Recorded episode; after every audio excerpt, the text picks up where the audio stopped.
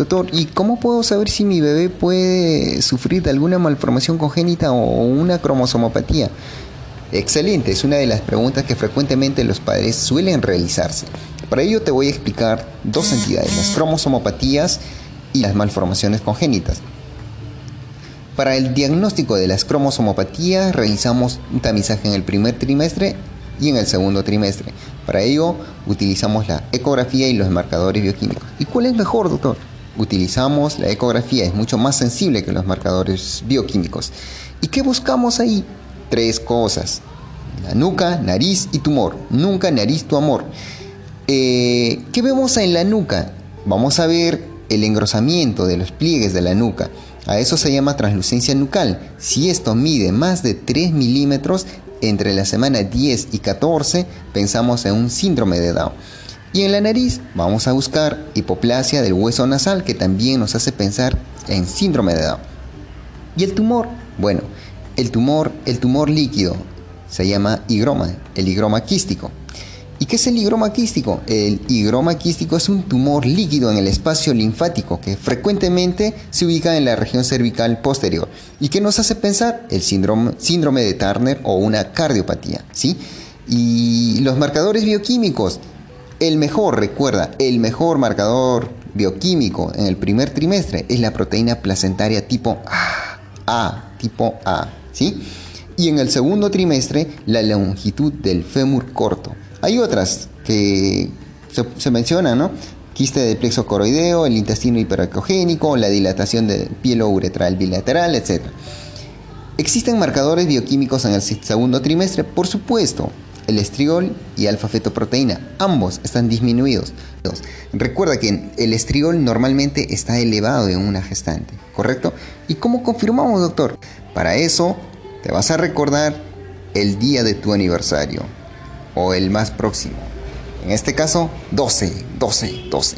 Si es menos de 12 semanas, realizamos biopsia de vellos coriales. Si es más de 12 semanas, amniocentesis precoz. ¿Cuál es la diferencia? De que realizar una biopsia de vellos coriales es mucho más riesgoso porque aumenta la tasa de abortos. Sin embargo, los resultados son mucho más rápidos.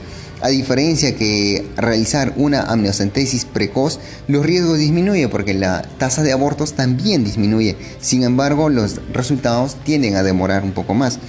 Si existe una amniocentesis precoz, ¿existe una amniocentesis tardía? Por supuesto, se realiza a partir de la semana 32. ¿Y para qué nos sirve, doctor? Esto nos ayuda a determinar si el pulmón del feto está maduro o no. ¿Sí? Y existen medicamentos para ayudar a madurar el pulmón, por supuesto. Dexametasona y betametasona que se utiliza en la semana 24 y en la semana 34, ¿sí? ¿Y qué, para qué sirve eso, doctor? Sirve para prevenir tres tipos de enfermedades. La enfermedad de membrana hialina, enterocolitis necrotizante y la hemorragia intraventricular, ¿sí? ¿Y cómo confirmamos eso, doctor? Con la presencia de fosfatidilglicerol, que es mucho más sensible, también la relación de lecitina esfingomielina que es mayor a 2 y la presencia de cuerpos lamelares. ¿Y qué pasa si mi, si mi esposa es diabética? Si tu esposa es diabética hay que tener mucho cuidado porque estas pacientitas retrasan la madurez pulmonar.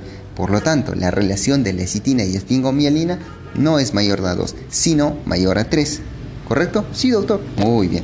Y ahora te voy a explicar las malformaciones congénitas.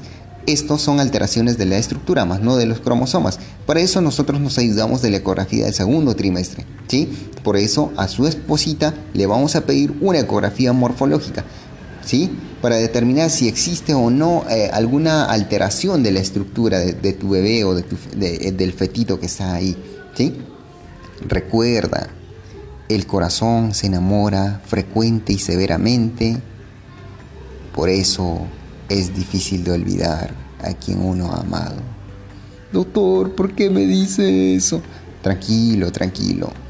Recuerda que las malformaciones cardíacas son las más frecuentes, las más severas y es de difícil diagnóstico. Por eso se descubre en la vida postnatal, cuando el bebé presenta cianosis o hay soplos, ¿sí?